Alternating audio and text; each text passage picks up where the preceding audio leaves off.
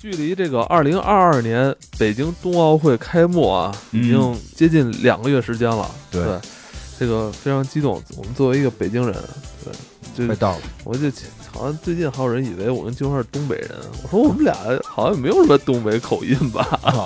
对，我们这种以为的啊。对，我们北京啊，我们的家乡那个要开冬奥会了。嗯，呃，所以我今天我们也是为北京冬奥会献礼。我们说一期。冬奥会的电影，我操，这都能有电影，牛逼，特别好。这这电影还挺好，挺挺好看。这是一个算一高分了，高分的一个电影。嗯，对，这个我是不是冬奥会过了之后，BTV 六就没有冬奥计时了？我已经看了八年冬奥计时了。我这不特别迷，你知道吗？北京 BTV 六体育频道一直在从八年前开始就放这个冬奥计时，就也没有英超了，也没也没有那也没有那个足足球比赛了，啊，这个马上要开始了，终于可以看到真正的冬奥计时了。那个献礼，我们今天献礼冬奥会啊，冬奥会的项目想必大家其实没有那么熟悉啊，这是关键，一说就只知道是。呃，冬天比赛，冰雪项目是吧？呃，一说就可能是不是就滑雪、滑雪、滑冰是大家比较能直观有印象的。嗯，还其实还有一些好玩的项目。对对对，好玩的项目，比如说这个冰壶。对，冰壶。哎，冰壶我还玩过呢。特别冰壶我特别爱看。冰壶有这个项目，现在小孩玩。小孩有这个比赛项目，这不就因为有有咱冬奥会、北京冬奥会嘛？对啊，这些年在咱北京就是开了好多这个冬季这个滑雪项目。对对对，听冬那个冰壶特别有意思，一人把一个球扔出去，然后体验过的，然后然后对方对方在你的球前面开始蹲地，对吧？你不是吧？啊，对自己自己自己那方先蹲。然后，然后那个他进一个圈儿，然后那个敌人再上，敌人再上继续蹲，好让你那个能滑出去。不是吧？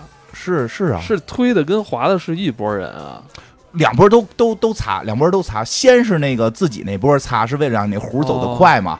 然后他不是他不是比谁走得远，是比谁进那个把把中心嘛。进圈他进圈快进圈的时候。那个自己方就不擦了，因为需要阻力让它停在那个红心，所以这个时候对方就可以上来擦嘛。完了，我记得我看的是那样，就双方都擦，是他是看那个，他不是比谁扔的远，他是比谁扔的那个正好停在那个位置。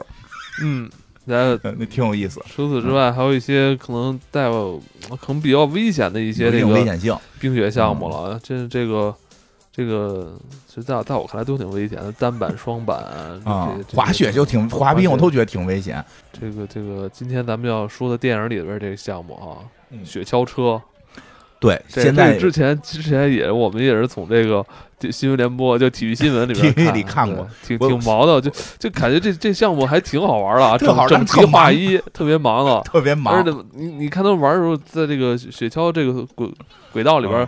跑的时候还挺刺激的，对，是吧？就是就是开头得把这车，就是他们有一小车，然后有四个人的，有俩人的，得推着车往前跑，因为车又没动力，不是那种有动力车。像这这种像这个这种运动吧，就是你很难找到一个嗯平时玩它的场所。其实它对于你去入门还是有一定门槛的，很高，门槛很高。不像滑雪的话，我们冬天像北方很多城市有雪场，都可以去滑。是吧？冰壶是吧？可能找一场地我们也能玩。冰壶面积也不大。对这个雪橇车，雪橇车要求面积非常大。它应该是很难有这个场地，这个这个基础吧？群众基础。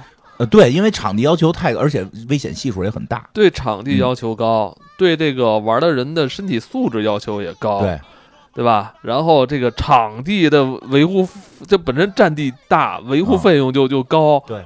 是吧？这边还有危险的这个危险系数，还有个人想玩的话，那车钱。对，那雪车可平时谁谁买一辆这车？谁谁买一个没轱辘的车呀？对吧？雪车。所以我觉得这这个这应该算是一项专业的极限运动。这很极限。所以我觉得这这冬奥会里边啊，它有一些可能在咱们看来比较好看的这个运动，是因为它带有一定这种极限运动的味道。是是是。这个冰雪上边这个都都滑出溜的，就是确实本身甭说玩玩点什么了，走路感觉都有点风险嘛。这是人与大自然的对抗。我觉得这个这个冬季奥运会有很多项目能体现出人与大自然对抗人与大自然对抗。啊对，那你要说人与大自然对抗，那可能更多是一方水土养育一方人，啊对是吧？对。因为那雪橇车谁玩的问题，啊。我第一印象中应该是像什么这个住在北方的、啊北极圈那些。北北欧地区北极圈。啊，北极圈、啊，这什么这个 瑞士。比较冷的地方，啊瑞士是吧好像是算玩的比较好的，啊。俄罗斯，嗯，都都都应该还行。对，那有没有可能在这种中北美洲、加勒比海地区，常年四季沐浴阳光、哦。沙滩的地方，有人去想想动这个念头，想去啊参加奥运会呢？对啊，这所以这就带出了我们今天的县里的这个片儿啊，就是就叫应该中文翻译叫叫什么雪冰上飞驰，冰上清池。冰上冰上青石，啊。英文 Cool Runnings 嗯，是吧？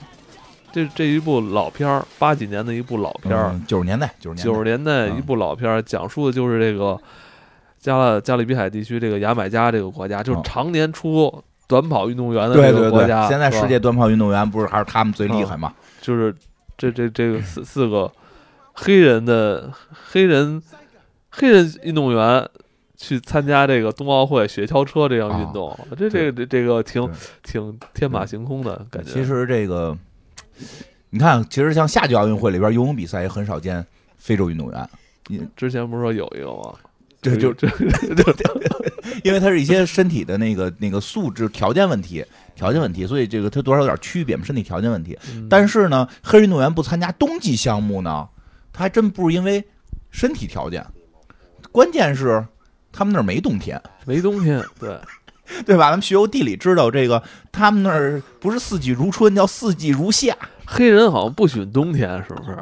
没见过。没有见过冬，他们那儿就没有冬，不是任何不是世界各地任何地方都呃，我曾经就思考过这个问题，啊就你如何去跟一个住在比如赤道附近国家的人去跟他说冬天的那种感觉，他怎么理解，或者说他的在他的词汇里边怎么去理解什么冬天啊，可能没有什么秋天啊，理解不。了，这个事儿很很正常，这个这个确实是理解不了，这个就还有比如说你住在南半球的人，嗯你你可能他他他一想到十二月份就是一个特别热的时候啊，对，，这个是，所以很奇怪哈，这个这个这个这挺所以就是这就是惯性嘛，人太多的时候是惯性会不会思维是那个会不会是三观都不一样啊？啊，肯定会受一些影响。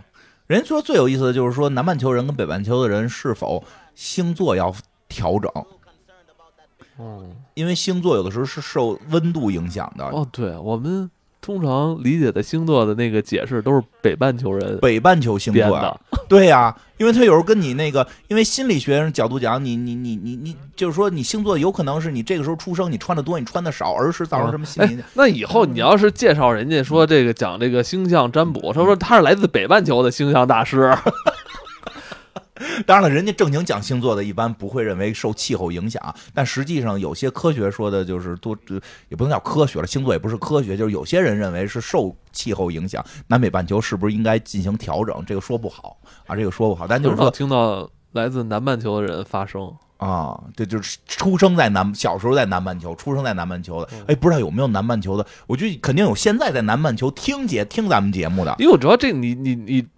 这出生在南半球跟他不不太好聊天儿啊。不知道了就你不是说咱们一说什么过年啊，或者说对，人那儿都热着呢，圣圣诞节啊，春节，咱这儿都是那个穿着羽绒服，啊，下雪是吧？嗯下雪点着炮仗，这嗯这种场合，人家那边就是恨不得都得都也光着可以下，下着保丽龙嘛。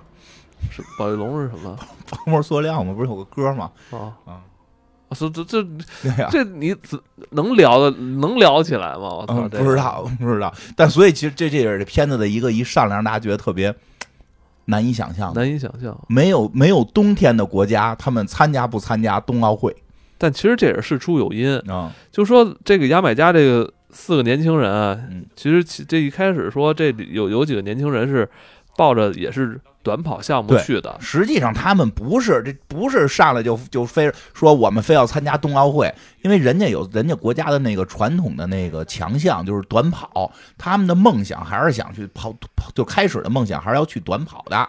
然后呢，所以这个故事的这个主人公呢，这主人公他一上来呢，就是想去这个参加短跑。哎，主人公，我看你翻译叫什么来着？咱们给这四个，因为我们脸盲症啊，给四个四个黑人主角起个名儿吧。主角就是主角，就是主角叫帅哥，主角叫帅哥，确实他帅，确实确实对吧？他最帅啊啊！就先这么这这帅哥，这个帅哥呢，他这个他爸爸就是一个短跑冠军，短跑奥运金牌获得者，比较在他们本地也算是小有名气，但是二十年前的事儿了。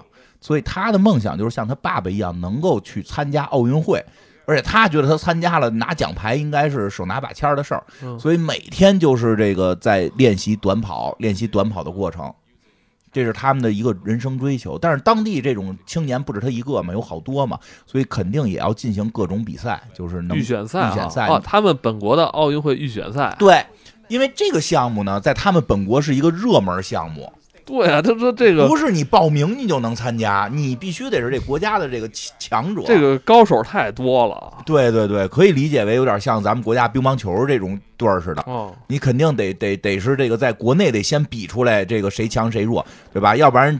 一去了奥运奥运的乒乓球金牌什么所有的都得是咱们的，对吧？这个这个，但是现在也都基本上都是咱们的。但是咱们要是去，人说不是说金牌都是咱们的，咱们要说撒开了让咱们去，金牌、银牌、铜牌，然后就反正所有排名都是咱们的了。就是这个得让别的国家有参与感嘛。实在没有人，可能就取消这项目了。所以他们也是，他们这个传统强项是跑步，这短跑，所以也得这个他们内部比赛，就是这国内的比赛。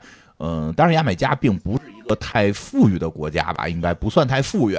嗯，这个上边大部分住的也是这个黑人朋友。然后他们这个国家有几大特色：第一，跑步；第二，雷鬼乐；第三，就是这个吸食一些奇怪的东西啊。然后呢，这个小伙子，这帅哥呢，他就是觉得必然是在这里边他能他能拔得头筹，但是没想到在短跑过程中呢，被人办了。被人绊了，摔了，摔一大大马趴。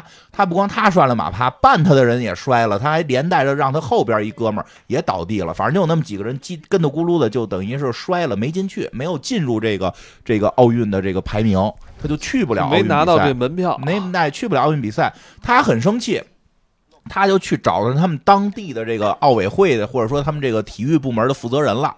就跟他们说说，我得去，我得去奥运会。人说你你没有，你比赛成绩都没有。爸爸就是冠军。对，他说我爸爸是冠军。他说那你你是不是？他说你爸爸能跑进十秒。他说我能跑进九秒九。他说可是你现在摔了，说我要重比。说不能因为你爸爸是冠军你就重比，你这个就不合适。你摔了就是摔了，你到奥运现场你摔了就是没成绩。你四年后再来吧。你四年之后再来吧。他说不行，我他妈是为奥运而生，我。我我就是奥运，你知道吗？我必须去，然后那个就特痛苦。人，但是他这规则在这儿嘛，他就很痛苦。然后他就看着他，因为因为这个这个像他们这个，相当于他们当地的小小的那个奥委奥奥委会组织里边挂着他爸爸照片呢。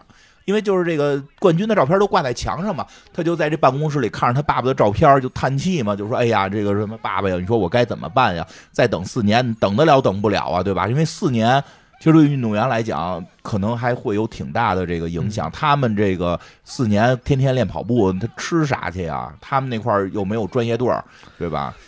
所以是个问题。但这种你说参加不了两次他妈奥运会，还有那个体能问，他和那个身体老化问题、状态问题呢。所以他他确保他现在自己状态是最好的，但是所以他有点着急了，他就说：“这个爸爸，我该怎么办？”对着他爸照片嘛，哎，说突然看说：“哎，我爸照片怎么旁边站一白人啊？”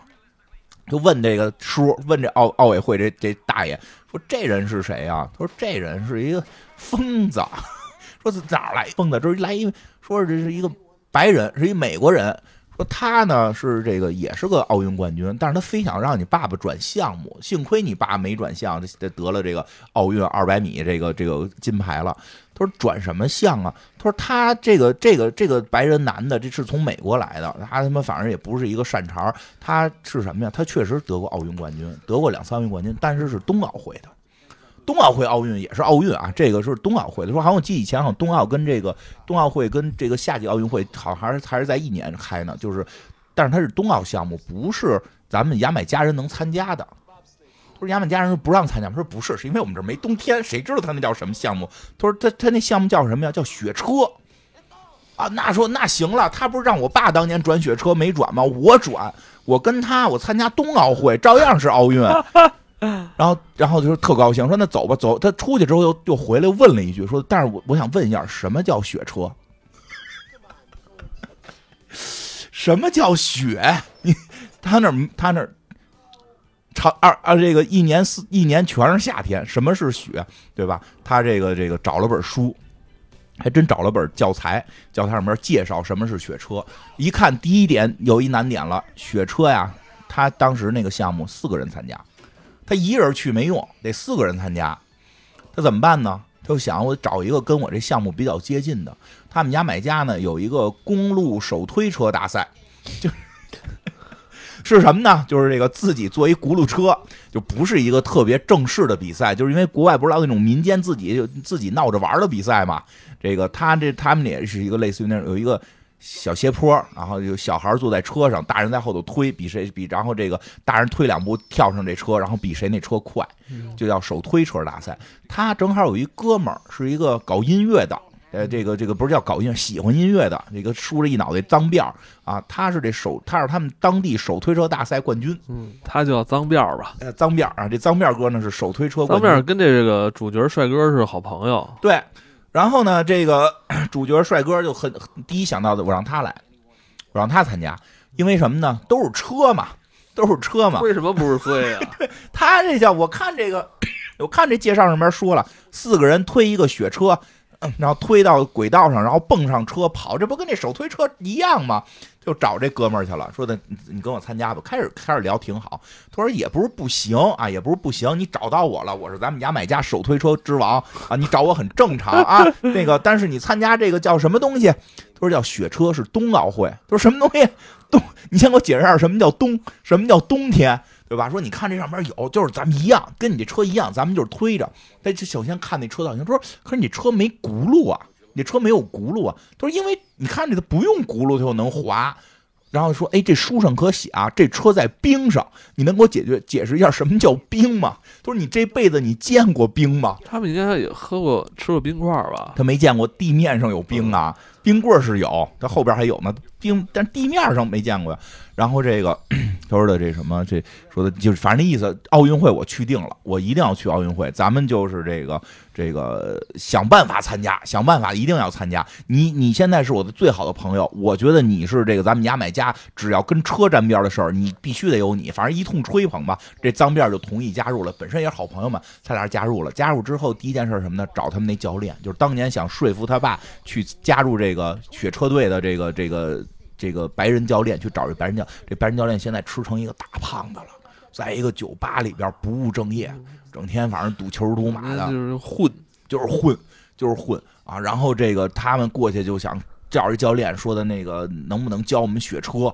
然后教练不理他，然后这教练就说：“我早就不玩这些了，就这些东西过去了，二十年前的事儿跟我没关系了，就一提提雪车就不想提。”然后他们就是反正喜剧片嘛，想尽办法的说服他，躲在人上厕所、躲马桶上跟人说教我们练雪车什么的这那的，对吧？然后那个还跟人说说你你心里还是有雪车的，否则你怎么会在你的酒吧里挂着一张雪车海报？让人过去啪啪就给撕了，我就给你证明我不喜欢雪车了，别他妈让我。教你怪烦的，对吧？但是呢，结果这是经过他们的不懈的这个这个恳求吧。主要关键最后还是拿出拿出了这个这个教练曾经跟他爸爸的照片，说你看我是这个人的儿子。当年你想让他练雪车，他没跟你练，他练短跑得冠军了，对吧？但是我想跟你练雪车，你看行不行？那最后这个教练一下就好像就点燃了他以前的梦想，他就说 也不是不行吧，这个因为你爸爸确实有天赋。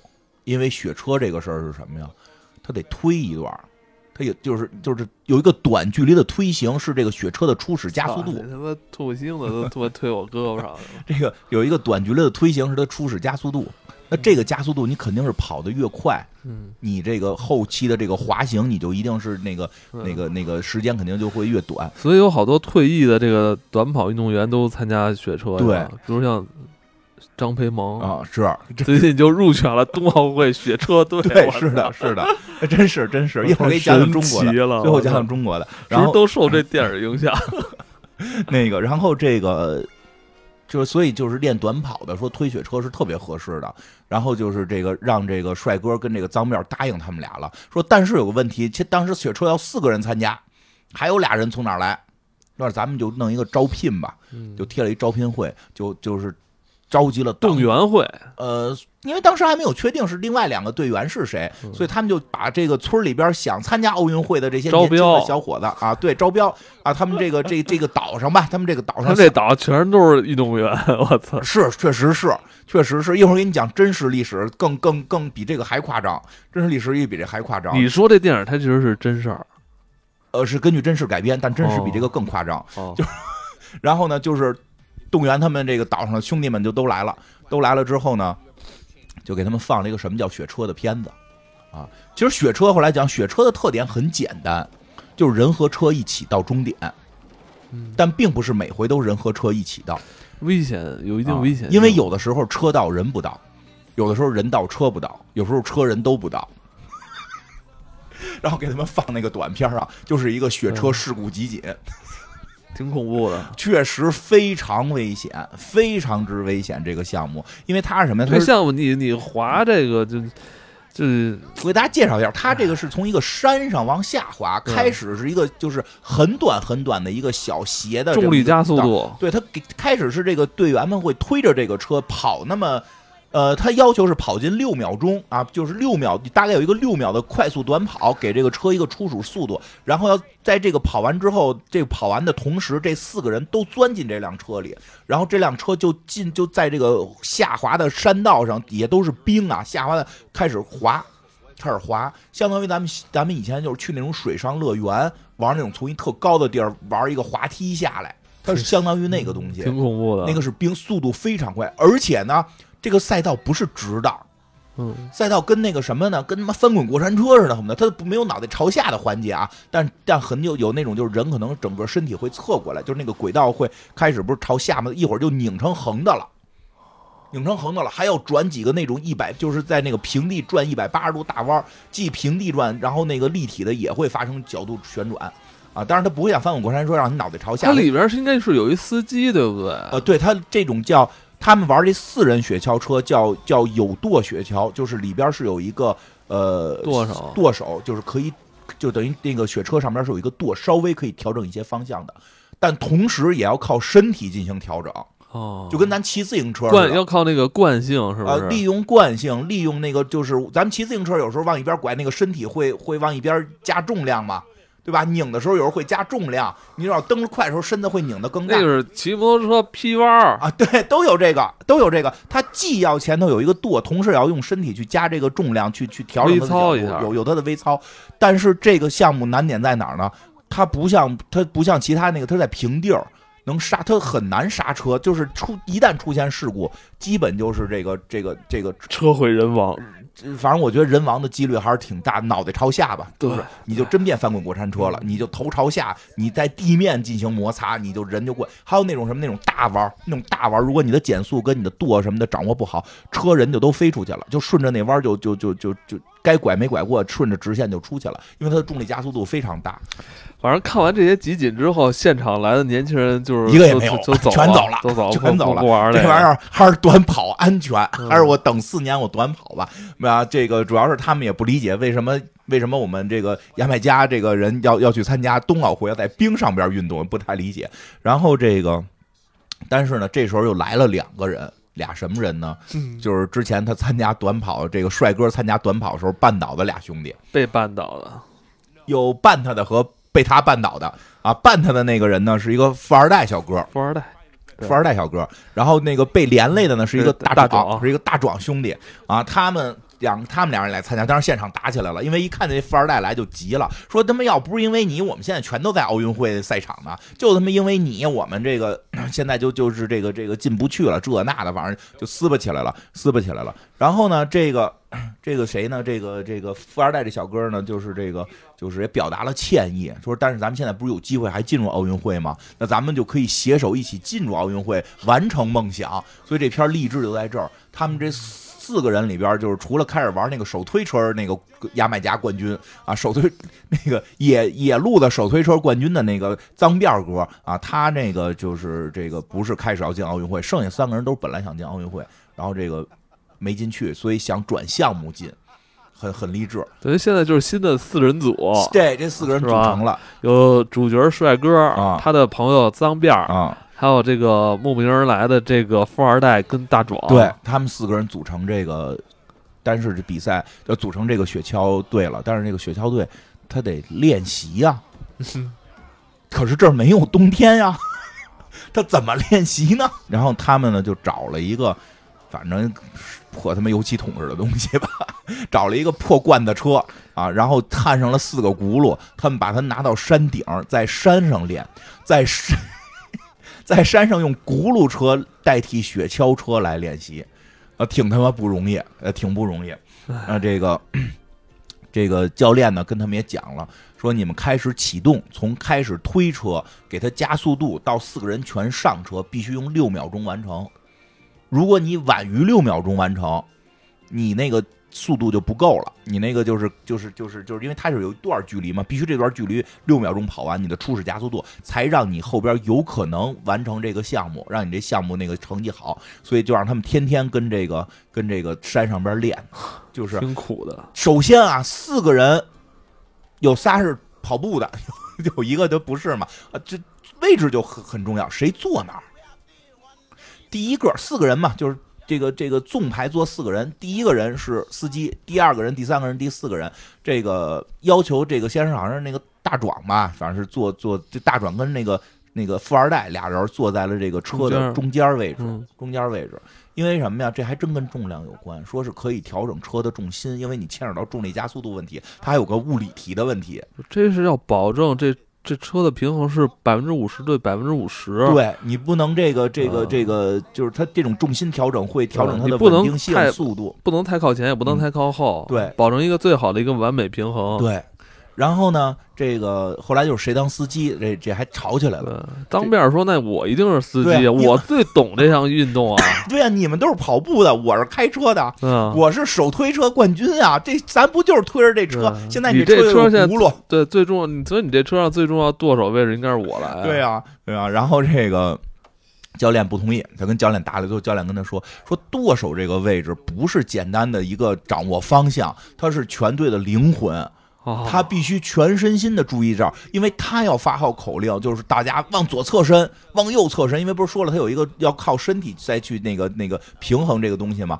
他要他要比别人训练的更多，他要每天去看那些，就是后边有他演，他每天要看这些轨道的图，就是这个赛道的照片，嗯然后他自己去练。现在这到这个转弯了，我该往左转身多少度？我要带着大家怎么左转身，同时我怎么操作？说需要全身心的投入，他要比别人的训练时间更长。所以这还得给主角，啊而且还有不是 主角。对，然后而且还有一点，我说这点那个手推车那那那个那脏辫哥都还能接受。还有一点，说他要照顾这剩下人的情绪，因为这是一个团队，司机是队长，他要照顾他们的生活，照顾他们的情绪，让大家团结一致。这些责任你能承担吗？他说我决定做最后，说做最后那个事情好像要管那个。闸吧叫什么？这我还真不知道。就是那个手那个车后头有两个小棍儿，最后得得合上，跟车门似的，但它并不是门，就是俩小棍儿得给合上。上完车之后得合那小棍儿，他是负责合那棍儿的。然后这个主角啊，这帅哥主角就坐在了这个第一个位置，然后开始练习。练习的难点都有什么呢？第一，他们推着这车跑可得是一个速度，有人快有人慢，就就就就就使不上合劲儿了嘛。开始大家因为原先都是练的单独的单项，那包括手推车那个，原先他也是自个儿推，是那小孩儿坐那车上他自己一人推，他们这劲儿就使不到一块儿，就先是练这个合力问题。等合力问题练完之后，加一个问题是什么呢？得钻上车，这也都是他们之前没练过的。他们之前根本就没练过往车上钻，因为之前都是短跑嘛，嗯所以就是练这些东西，然后一次一次的练，一次一次的练，反正。呃，练了一段吧，最后终于练进了六秒，六秒大关啊，练练进了六秒大关，但是也出现了非常多的这个这个事故，比这个开始撞啊，开始摔啊，这些都简单。最最早就是他们为了上车，还有人脑袋朝下就上了，就只要能上车就可以，先他妈别管做的好不好，因为确在六秒钟完成加速跟上车还是很难的。等他们上车之后呢，他们那个训练场地呢是在山路上，山上还有大娘呢，山上还有大娘遛羊呢。他们为了躲避大娘，然后这个这个车子最后也都偏离轨道，然后撞上警车，然后警察出来就就说：“你们先撞警车，抓你们。”然后那个你们这就违反交通，你们先弄的这是一什么东西？那然后那些人就就说：“别抓呀，我们是牙买加雪车队啊，我们是代表国家的奥运奥运健儿啊。”他说：“哪有这么个队？你们参加的是什么？我们参加的是冬奥会呀。”就是大家都乐，就牙买加人，你参加冬奥会，我们这儿没有冬天，哈哈乐他们，哈哈乐。这时候教练从山上跑下来，教练特别胖，从山上呼哧带喘跑下来，跟安西教练似的跑下来，说：“你们近六秒了，现在赶紧把车给我抬回抬回山上，再练一遍。”哦，这时候这些群众们才发现，哟，他们还有教练，这是个真事儿，这是个真事儿。在经过他们一段训练之后呢，就终于可以完成用这个轱辘车这个上车的这个这个这个动作，就一系列动作顺利完成了。但是呢，他们要去奥运会还有个问题，他们去奥运会啊，资格是有了，原因也很简单，因为牙买加没有冬冬奥运动员，只要报名不需要国内竞选，他只要报名他就能去。他跟那短跑不一样，大家都报名得分出谁厉害谁不厉害吧。牙买加就没有冬冬奥运动员，只要他们报名，他们就是唯一的，所以他们就能去。但是呢，这个谁出钱的问题，对他们可不是说这个这个国国家全包，国国家给那些短跑的包，是因为觉得短跑的能能得着奖牌，然后这个这个给给给给给国家争光，然后那个去找这个当地的这个奥奥组委说，我们现在有一个雪车队，我们要去世界，我们要去这个奥运会、冬奥会参加雪车比赛。那奥组委的人就是就这个他们当地的这个奥奥运会的人不给不给不给钱，说我们给钱是给为国争光的，你们出去跟小丑的，就是去耍去的。你们到底抱以什么态度？我知道你不就是想去奥运会，因为你那个短跑去不了，你现在知道雪车这个没人报名，报名就能去，你就去。你会吗？你会？你见过雪吗？你见过冰吗？你们去了，除了现眼给国家丢脸，还能干点什么？所以一分钱都不会给你们。你们出去只会乳牙，然后呢？他说：“你们要想去，我们也拦不住，因为奥运会你们可以报自个儿去报名，但是钱是不可能给的，钱是不可能给的。”他说：“那自己筹钱呢？那自己筹钱我们就不管了。他们就想尽办法去筹钱啊，这个方法也特别多，比如大壮哥就靠跟人掰腕子，嗯啊，掰腕子挣钱；帅哥呢靠卖香吻。” 我说他这块儿我操有点接受不了，还能这样啊？F 四那个《流星花园》里边也有相同的剧情啊，这不是有女朋友吗？麦香吻啊，对，他说他的嘴唇很性感，他女朋友还是支持他的，虽然后来给他蹬走了吧，后来不许他再卖了，不许他再卖了，让他那个脏辫哥卖，脏辫哥卖香吻，脏辫哥在那跃跃欲试半天了嘛，靠，然后那个但是筹的钱还很有限，脏辫哥还有个身份就唱唱歌，老唱歌，老在街边唱歌。啊，唱完之后呢？他们这个队伍里边不有一富二代吗？让让他来出这钱。大家开始没想过让人家出，可凭什么让人家出啊？因为你有钱，你就得出。人家不这么想，人家想咱们一块干个事儿，咱们自己挣钱。劫富济贫，让你有钱呢？有钱你钱哪来的？他们可能没上网。那个，然后呢？这个这个谁呢？这个这脏辫哥呢？还去出去？这特得说一下，这个一会儿后边介绍真实情况有有有用。脏辫哥出去街上唱歌去了。卖卖卖卖艺唱歌，结果后来人都给他一块钱，说给你一块钱你能别唱吗？对吧？就是这个，他没挣着钱，这个帅哥呢也没挣着太多，因为半截让媳妇儿给蹬走了，不想让他再亲了。不是，就是他那教练起到什么作用了？教练是教他们呀，教练还管给钱呀？教练不管给钱，教练应该挣钱，不是一年也得几百万几千万的给教练吗？教练还管给他们筹钱吗？没给教练钱就不容易了，教练也算为了梦想。但是教练能不能给他们安排一下有冰雪的地方来训练一下？哪儿有啊？牙买全牙买加没有。你想离开牙买加？你不是一个，你不是一白人吗？白人就可以坐飞机不花钱？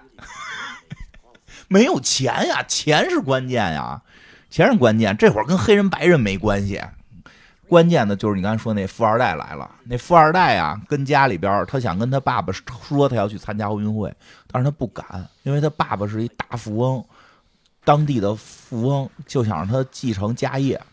让他继承家里这几亿资产，他呢想去这个参加奥运会，但是他不敢跟他爸说，他偷偷把他爸送他的汽车给卖了。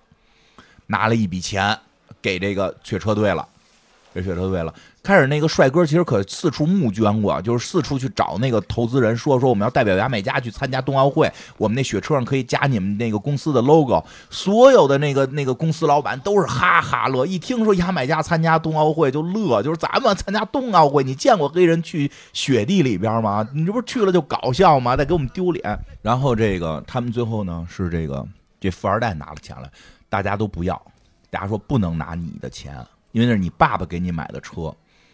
我们应该自己挣钱，自己去。你可以把你自个儿那份出了，但我们不能要。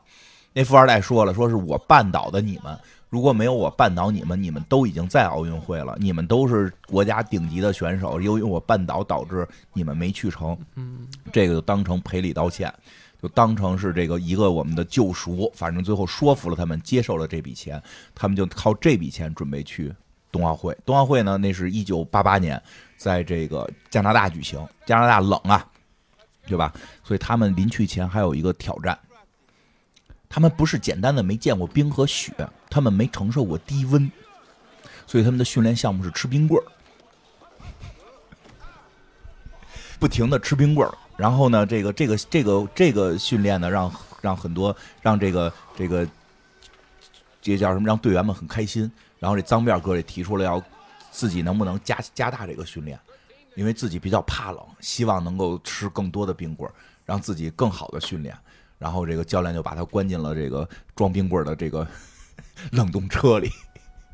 反正总之他们没见过冰雪，没受过低温。等他们真的靠这笔钱坐飞机到了加拿大的一瞬间，傻了。嗯，因为他们的世界观里边是没有羽绒服这个东西的。他们已经带上了他们认为最能保暖的衣服，其实也就是个线衫。哎，你这个这个，他们那教练可能有点胖吧，穿个大风衣，然后就就就就敢在冰天雪地里边瞎溜达。但是他们第一次见到了这个下飞机见到了这个风雪的时候，都震惊了。然后这个裹上了自己所有的衣服，甚至连口袋都套在了头上，然后去买了最大的羽绒服。然后当地人看着都特别纳闷儿啊，你其实就是其实有时候发现，就是你在那个当地待多了，就就稍微能扛扛扛冻一点嘛。他们是完全没到过这种冰雪世界，就完全不抗冻。他们这个开始这个到了这之后，就面临了一个新问题了啊，因为他们没有雪车。嗯，这还是得找教练吧。这个只能教练帮忙你教练，你好歹你以前是冠军啊，对你那个训你训练用的这车能不能找找找？那他二十年前了，肯定没有了。但是他找朋友要吧，嗯借吧，反正筹了点钱，最后弄了一辆什么呀？弄了一辆真的特别破的一辆破车，一看就都已经快残废了那雪车。其实在这儿也给这整个电影埋下了一个伏笔。对，就这辆车是一个接近报废的雪车，已经报废了，但是对于这个牙买加的运动员们，如获至宝。觉得太美了。这个我们终于有一个没有轱辘的雪车了，因为我们之前训练都是有轱辘的。嗯，他们觉得太美了，这辆车虽然旁边还搁着人家别的队儿的豪华的新型雪车，但是他们有这辆车就已经很高兴了。这辆车就开始了，说这个才是到他们已经到了加拿大了。呃，到了之后不能直接参加奥运会，虽然你代表牙买加来了，你依然有预赛。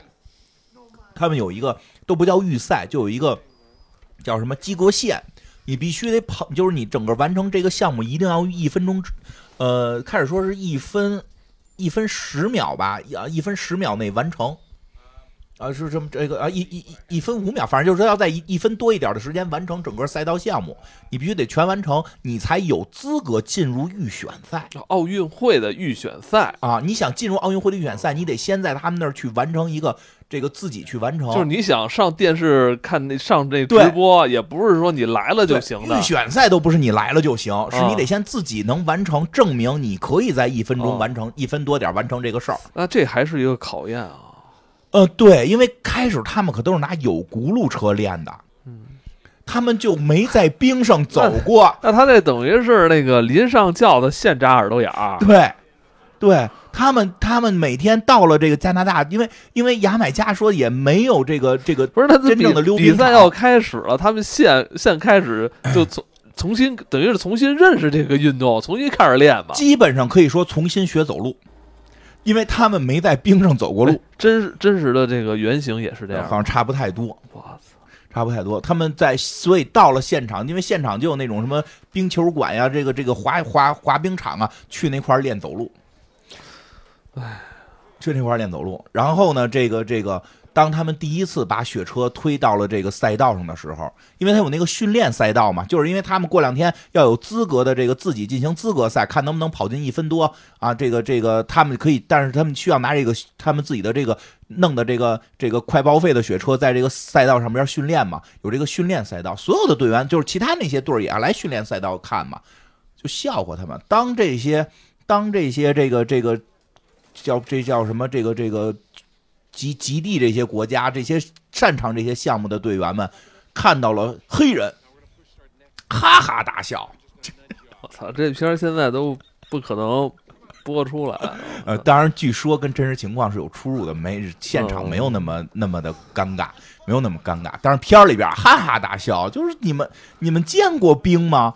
果不其然，第一场那确实没见过，确实没见过。他们没见过的最关键问题是什么？那个轱辘车呀，你推着它在走；那个冰车呀，就是它比那轱辘车好加速。它那个它因为它在冰上的，底下有冰刀，好加速。他们第一回把这推车推着推着推着车自己跑了，然后他们就是对于冰这种环境还不太熟悉，没概念。这就是所谓的。这就所谓的车到人不到，车跑到了终点，人还在起点站着，因为他们就没上去，而且在在追车的时候还摔了跟头，还拍了照，还被记者给拍了照片了。这个照片还发回了到了这个牙买加，反正出了各种洋相，出了很多洋相，也是让那个牙买加这个本国受众觉得很丢人啊！大家看，这这确实，我们一直是。啊，我们也说自己是一个体育强国啊，奥运是最重要的这个田径项目上边，我们屡屡夺金，对吧？结果现在在我们我们短跑争的光，都让你们这雪橇队、雪车队给丢尽了啊！真是，而且最关键是什么？其这其中那个富二代他爸爸看见了啊，生气了，不高兴了。儿子怎么丢这种脸呢？像个小丑一样。嗯，他对吧？这太太太可恨了。这个时候，这个队里边就就就发生了很多这个。这个怎么讲？其实也不算闹别扭，就是开始会质疑自己，就是觉得自己是不是不行等等的。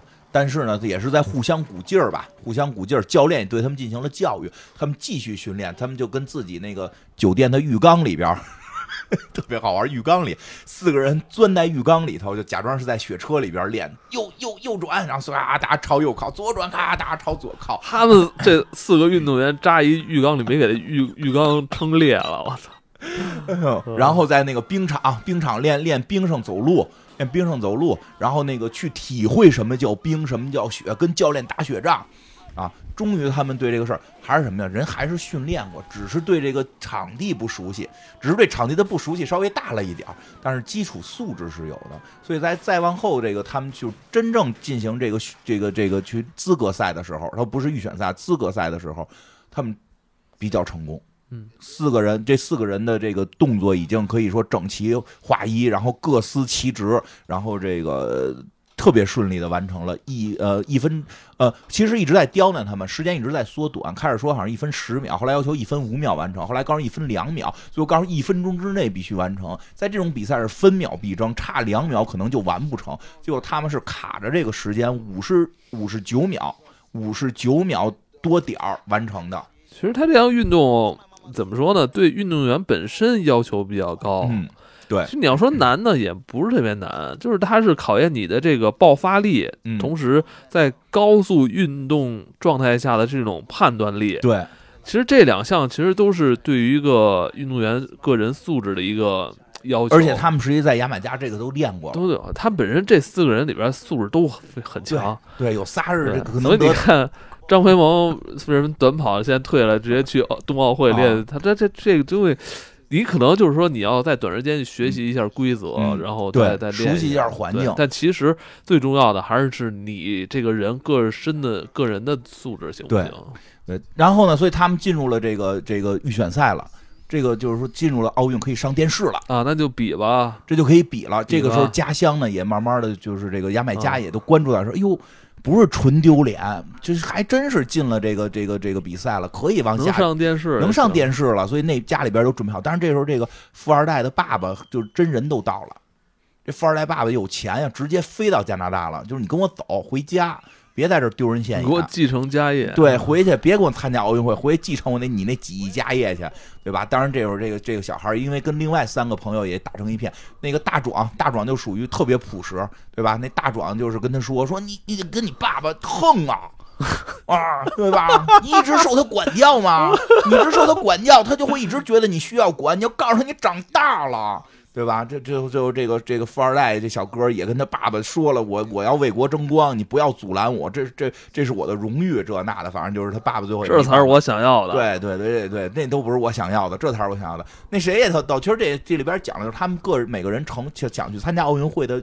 愿望，因为那个帅哥男主角帅哥是他爸爸是奥运冠军，他们有这个传统，就希望得到奥奥，就是参加奥运是他们的一个家族的追求。那个富二代呢，就是他自身的一个追求，他爸爸是有钱人。那个那个谁，那大壮特别逗，大壮拿着一个城堡说，等我参加奥运会，因为其实牙买加相对经济不是那么发达嘛，就是。那我就我就可能有钱了，我就要住这个城堡。最后那个脏面哥跟他说：“那你得请请他们娶英国女王，因为你他妈拿那个城堡照片是什么那个 英英国女王的城堡，温莎城堡。他啥都不懂嘛，然后说啊，那怎么办？就这种特别逗。但是他们在这过程中关系也会变得越来越好。然后呢，但是这里边出现什么了呢？一个。心态问题啊！当他们一分钟完成时候，当时觉得很很棒、很骄傲嘛。但是在预选赛时候看到其他队的比赛时候，他们才知道他们就是弟弟，他们就是弟弟嘛。人家就特别短，就是就是可能会比他们快好几秒完成。而且人家那种有那种就是一上来啪啪拍脑袋，然后喊口号，耶，走走你。就是其他各国参加这项运动的运动员都是职业专业的，对，人都是在本国都天天玩，而且人家队都有那种就是。团团结的那那那那各各个团结的口号啊，专业呀，还是专业？我说就有一个什么什么能大家让大家团结意志，所以作为队长，这帅哥觉得他们队弱了，输了，输了。不说速度，未赛先输啊！哎，不说速度快慢，您看人家那气势，你看他们那车，你看他们那装备，这那的，对吧？嗯。所以他在真正式的第一次这个，应该就是算预选预选赛吧？他们这个第一次的这个预预选赛的这个比赛上，他就有点迷失了。他迷失了，他就想我要成为这个冠军，我要成为世界最强的队。那最强的队是谁呢？说当时是瑞士队，所以我向瑞士队学习，我要那个按瑞士队的那种加油口号喊瑞士队的口号，然后那个拍脑袋什么的。他拍人脑袋的时候，那牙买加那几个朋友说：“你有病啊？你拍我干嘛呀？什么的这种。”说这不是人家都这么加油，咱们也这么加油。然后他们结果呢，就那一场就特别不好。嗯。那场特别不好，速度非常慢，排到了第二十八名，进不了这个这个决赛圈了，就进不了决赛圈了。就因为这个，这这怎么说？这庆祝姿势不对，气气势气势弱了，气势弱了。然后那个家里边，就是老家呢，也都在看这个节目呢，也都看呢。一看，那小朋友们还在黑板上对这个对几秒，那个对，人家一写都是五十五十六秒。他们那个不是五十九秒，一人都是五十六秒，这种比赛差四秒就差天壤之别了嘛？这这这这个差太远。他们这次一这个气势上本身就就被镇住了，再加上开始这个这个这叫什么这个呃鼓劲儿的这个方式，又用了别的队儿的方式啊，战舞战舞没跳对，结果士气没起来。特别低，二十八名进不了决赛了。哎呦，所有人都失望了，所有人都失望了，说这个还是果然是不行，没有冬天的国家无法参加冬奥会，对吧？然后结果呢，这个晚上回去呢，晚上回去之后，教练就教育他们了，就跟这人说说了，说跟这个帅哥说了，说你们现在跟那些人差的不是技术，不是速度，都能教了，都教了，现在没有什么能教你们的了。这会儿运动员拼的是什么了？就是心态，就自信。对，是心态。其实也知道，奥运会上好多就老说那个人，那射击运动员最后一枪啪打别人靶子上去。我记得就就就就好像美国一队员打在咱们靶子上了。不是他后来，但是他后来跟人家结婚了。对，后来他收获了爱情。对对对，心态很重要。说咱们就是这个心态，有时候有时候练的都比较好。中国运动员好多就是很多项目强项，心态都特别厉害。包括看那这次大屏评球不也说？乒乓球说这这场一看到这儿就知道赢了，就心态起来了。那场到哪儿我知道就输了，因为他心态就没了。他不是战术技术的问题了，战术技术大家都在一个巅峰水平的时候拼的全是心态。教练也是这意思，说你们现在都已经进能进入到奥运会，你能进入那一分钟那个，你已经是世界相就是比较顶尖的选手了。你们这会儿拼的是心态，谁的发挥了。然后这个教练走了，剩下那几个兄弟就说说的，我告诉你就跟那个帅哥说说的，咱们不应该去效仿瑞士队，咱们有咱们自己国家的特点。啊，虽然那个那个那个那桑辫的特点是是上去直接亲个鸡蛋啊，不是他他他就他随身老带着一个鸡蛋，对然后他逢人就说你可以亲我的蛋，对对，他说他说你这说，然后人说那这就是咱们的特点，就是亲你的蛋吗？就就不是不是就是牙买加的就可以吗？就是咱们有咱们自己的，不要就是。技术、动作、技术、战术、动作、设备都可以学外国的，但是咱们在这个心态上边一定要有自己的心态，就是不要一下被别人带跑了。你这个上边要是就是被别人带跑了，就就就就完了。那这个时候他就同意了，说那咱们要有自己的心态。那咱们牙买加的特点是什么呢？结果在第二天比赛现场，他们就唱起了雷鬼乐，因为雷鬼乐不是也是这个牙买加很著名的音乐嘛？他们有的。雷鬼乐大师鲍勃·马利，这个世界著名的这个音乐人，对吧？这唱起了雷鬼乐，现场就被热起来了，就感觉啊，就像一个演唱会似的了。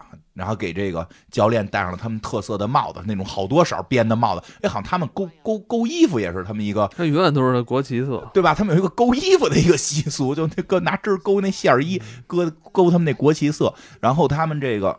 他们这还是对于自己国家就有那种自豪感，对对吧？你说学半天外国的加油口号有什么用啊？你得喊中，这不是你得喊人自在本国的，喊他们牙买加的，所以他们牙买加这个结果在这一次比赛上行了，这个连这个播音的这些人，就是连这个主持人。现场的主持人、解说员都都评价说，这个他们的出车速，就是从这个推车一直到这个上车这个速度，是这次的最快的。嗯，这次最快的，啊，这个这个兴奋了，确实棒，哎，不错。所以这次他们得到了第八名。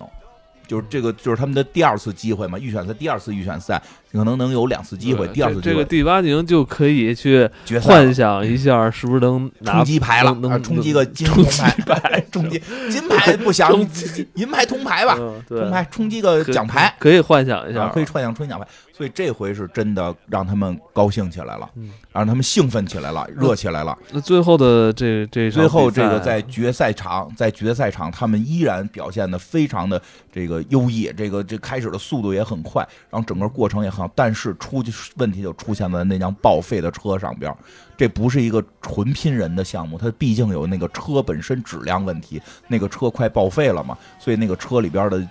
在这么高速的运转之下，开始里边有些螺丝就松动了，最后是有这个雪橇车崩了。比较惨的是车崩之后的问题，就比如锹什么的都都歪之后，这个车就就遮过去了。这些运动员的头顶着地，就头顶着那个冰面滑。头铁啊，他因为戴着头盔呢啊，这真是拿头，这是拿头磨的话，头就磨坏了嘛。磨磨磨半截儿。对呀，他戴的头盔呢，但是也很危险，因为那么高的速度，你的脖子追，你的脖子可能撑不住，而且就是滑的非常好的时候，突然这个车出现问题，车出现状况，车倒了，然后人用头顶着又滑向终点了一段，但是速度肯定是慢下来了，但是最后离接近终点的时候停了下来，就这车还是停了。然后他们那个队员问嘛，就是就是你还活着吗？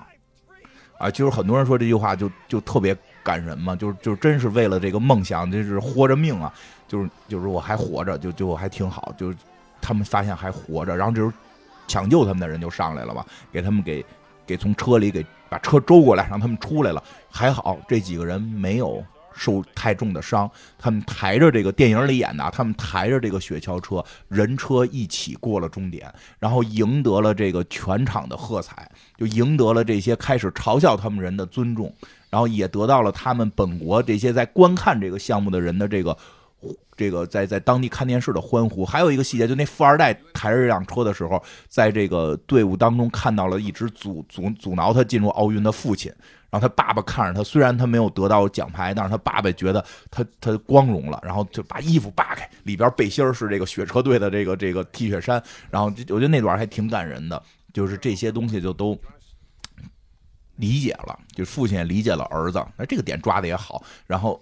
完成了这个比赛，因为车人得一块儿过嘛。完成了这个比赛，然后得到了大家的认可。这个故事到这儿就结束了啊，就结束了。当然了，这个从此之后，从此之后，牙买加雪车队成为了牙买加冬奥会的保留传统项目。现在现在也有，而且他们的最佳成绩后后来的最佳成绩是好拿到过双人雪车赛的亚军，就已经就已经很厉害很了很厉害了。因为他们起步的也算晚嘛，所以这是一个真实历史故事改编，就是一九八八年的冬奥会有这么几个短跑没有进入这个奥运的年轻人，他们去参加了这个冬奥会，在没有冬天、没见过雪、没见过冰的这个。牙买加进行训练，然后到这个加拿大去进行比赛。呃，说真实情况比这个还令人特有一点特别令人惊讶的是，其实去的不只是，就是去的是四个人，但有一个人好像病了，没没法参加，啊，所以有一个那个有一个人带着弟弟去，那个弟弟是是拉拉队，就就让他那个拉拉队去了，就是拉拉队你来吧，就是就是跟着一块儿跑吧，因为必须有四个人，所以他们有一个替补是从拉拉队里蹬来的。可能因为他们都在当地一直在练短跑，就所以拉拉队其实实力也挺强，就是这个这这个还挺有意思。然后呢，这个还有是更有意思的是，应该是这个脏辫儿的原型，应该是脏辫的这个原型。后来他成了好像是音一个音乐家，专门好像玩雷鬼乐，就是一个挺著名的音乐家。但是在很不幸的，好像是在去年吧，在去年得新冠去世了啊，啊完了，啊！什么完完了？剧终了他的生命，就是这原型脏对辫对对对，脏应该是脏辫儿这个人，因为就是他后来成了一个音乐家，成了一个音响师，不是那种就是简单的唱歌师，还跟音音响什么的相关，就是是一个在欧在这个这个美洲地区，因为北美南美很著名的一个音乐家。他就就同时他是一个奥运选手，然后但我觉得人的这人生非常精彩过的，他很精彩，他过得很精精彩。，对，然后活出精彩，呃，另外几个选手也都后来还不会唯唯诺诺，对，后来还想干什么干什么。我觉得这个挺挺值得，挺励志的。对对对，所以这个因片为你知道儿很励志这。这是一个九十年代的电影，嗯就这种电影从里到外其实透露着那种开放，那种对，那种。呃，奥运啊，真的是奥运的凝精神结凝结了这个全世界各国人民的这这个这个这个共同的这种美好的这个心愿。对对对，这个这个是特别九十年代的那种电影的感觉。是是这么回事儿，就是就是，所以大家都觉得很励志嘛，因为以后电影也不会再超越九十年代了，会会会会还会的，不会啊。别那么悲观嘛，总会有更好。我觉得这个这个片子真的，首先挺励志，而且它是真实的历史情况改编的。哦，对，还有一个真实历史情况，说跟片儿里不一样是，其实现场运动员从来没嘲笑过他们。这个完全是这个片子为了效果去增加的，让这个什么瑞士队啊去吓唬他们。诚心就是儒儒雅，诚心就表现出儒雅，嗯但是鲁鲁鲁瑞呢，还把瑞士人显演的互互相辱，嗯，对，互相辱对。然后这个这个说实际现场，当这些就是传统的这些冰雪强队看到了牙买加入场之后，都是给予这个这个关注或者是这个叫指导，因为其实很好理解，其实运动员们非常希望。更多的真正的运动员非常希望自己的项目有更多的人新人加入，是。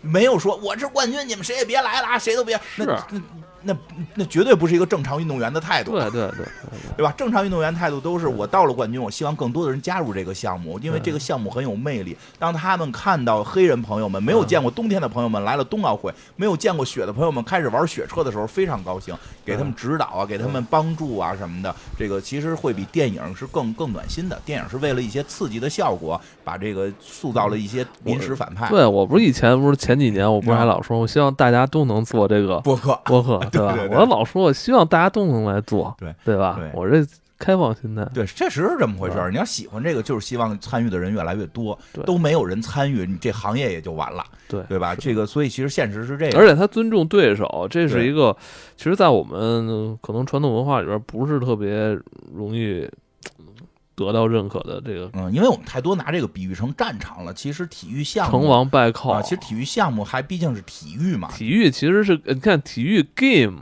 对对对是个游戏，对对对，得到冠军是好事儿，得不到冠军表现出我们国家应该有的这个这个风度风风格是更而且而且要去尊重你的这个就是被你打败的这些对对手，对而且只有他你得你得说人牛逼，才证明你这冠军有价值。更牛逼。你不能说天天啊，这这觉得啊这傻逼那傻逼，那那我这跟一堆傻逼比，我赢了，我也不不光彩嘛，都是这哎这个世界顶顶头了，哎呦我这次侥幸赢了，你这么说你怎么每次都侥幸赢啊，对吧？而且还有一个更关键是什么呀？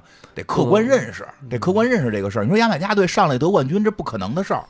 嗯，但是这个项目人后来慢慢慢慢就发展了，有的时候我们也是就是老关注那个强项，嗯，老关注那强项，弱项就好像都不知道存在似的。有什么弱项啊？就是很多项，比如比如我我就就是夏季奥运会我看的那个马术，哦，马术就今今年今年奥运会马术，咱们国家还有一个父子搭档，就是那个爸爸儿子 于谦儿，不是他爸爸，不是于谦儿，呃名字我一下忘了叫什么了。人家父子二人一块儿去参加那个马术障碍赛，当然了，最后也没不就是我们马术于谦儿跟他爸王老爷子 参加马术，不是了，就于谦儿是这个不是养马吗？人家他又不是马术，他养那个不是马术，然后那个。然后那个像这些项目呢，我们都不是传统强项，但是这些项目我们都是进入的比较晚，但在不断的提高，其实也很有意思。当然，这个嗯这个呃，同样就说回来说，这个牙买加这个雪车开始不是强项，但是从他们第一次加入，后来慢慢成为了他们的一个传统项目。啊，这次咱们这个冬奥会也同样有这个雪车项目，嗯，但是现在雪车还分为了雪车跟雪橇，雪橇就是一个人趴在上边，脑袋朝下、哦，那是另外，那叫雪橇了，那太太危险那了。那那我觉得那更危险，那都没舵，好像那个就是凭自己那个转向，然后一个人哦脑、脑袋朝下飞。这雪车还我感觉反正也很危险，但是感觉比那个稍微还好点儿。这是坐车里，这是坐车里这个雪车比赛。然后咱们国家队的雪车队呢，也是这个这个成立不久，好像是一六年成立的。虽。然成立不久，但是有咱们的田径名将。啊，对，其实都是好多都是从田径说说名将转来的。说说这个除了你刚才提到的那个张培萌，嗯还有这个冬奥会现在张培萌是北京人，对，还有上海的一个队那个队员，就是他们的队长，哎，叫这个邵一俊，是从这个铅球转过来的，嚯。是是是这个中国雪车队队长。嚯。他跟这故事有点像在哪儿啊？啊，说他对雪的概念呢，真是停留在小时候在上海见过一场雪。哦，南方下雪少，啊，南方下雪少，他也没见过大雪，但是后来他转到了雪车这个项目，现在还成为了队长。这个嗯。这个可以值得，我觉得值得关注。这个等到这个再有俩月该该比赛了，好像咱们的雪车馆好像是在延庆，好像是，啊，对对，是吧？应该是在哎延庆。冬奥会不是在，其实冬奥会呃，好几个地儿，张家口那边儿。这，好几个地儿都有。嗯。那哪儿有？那个滑雪的是在那哪儿？滑雪然后的那个是在石景山冬奥村在我们家那块儿，对对对，运动员休息的地儿嗯在我们家。滑雪的在我丈母娘那边儿，我孩子前两天还去那块儿。说的他妈好像咱们俩也参与了冬奥会一样。参与了，因为我孩子前两天还在那儿做了一个小视频呢，介绍这是我们的冬奥会场馆，然后那个在班里边进行宣传嘛。然后他跟老师说说，老师我们家住在冬奥会场馆旁边，所以老师让他回去拍一短视频，积极宣传嘛，积极宣传就都算参与，对吧？都是从零零八年奥运会过来的，只要我们宣传了，就算参与了。这个关注，反正我准备是去看这个，如果到时候我看能不能买着票吧，我想我要我要去给这个中国雪车队加油啊！现在中国雪车队也也实力也可以了，就是是有只有这个夺牌应该是没什么问题，有可能能冲金的。而且还有一个还有一个就是这次咱们这车，因为刚才说了还有车的问题啊，咱们车这回是这个这个航空技术给做的，我操，这这车咱们有保障了，这个车还挺厉害的。那天我看了一个一个这个新闻，是是由这个火箭院航天材料及工艺研究院所牵头牵头研制的中国国产雪车，这个航空技术国产牛逼啊！啊，国国这就是航空技术嘛你知道这个奥运会啊，它这个每每一届奥运会里，其实虽然是人在比赛，但是有很多装备啊，也是集结了这个嗯当现今这个现在很多科学技术的这个顶尖的东西啊。对对对以前那游泳鲨鱼皮，后来进后来 进了，因为你啊实在科技比人高太多了，嗯对吧？这个这这这个，而且冰雪项目对这个器材要要求求比较高，它基本上所有东西都都是它都得有器都要。玩玩这个这个器械哈，对对，是吧冬雪冰雪项目贵一点贵一点儿，它设备要求高。是嗯，所以这回看这个吧，主要有有在北京的朋友可以去延延庆。嗯好，今年大年初二嗯就是冬奥会开幕，就开始。了，对，对看看能不能买着票。对，非必要不离京。嗯，我就在北京就看奥运会对，保证奥咱们奥运会的这个安全，安全，挺好，嗯，挺好，挺挺挺值得期待的。嗯对，而而且也非常希望这个通过这次奥运会，能让咱们这个全世界其他国家的这个朋友也能重新认识到我们哎，们你说这特别。现在中国现在北京的这个发展。对对对对，确实，现在很多地方还以为咱们是这个虽然我们已经封闭两年了吧，嗯因为这个疫情疫情嗯是吧？对，这这次让大家来看看，对吧？这个更了解我们，我们也尽量展现出我们的可爱可敬。嗯嗯，好吧，那今天就到这里啊，嗯我们也是帮我们的家乡这个去宣传了一下即将到来的冬奥会。对啊嗯，呃，咱们这样吧，咱们等明年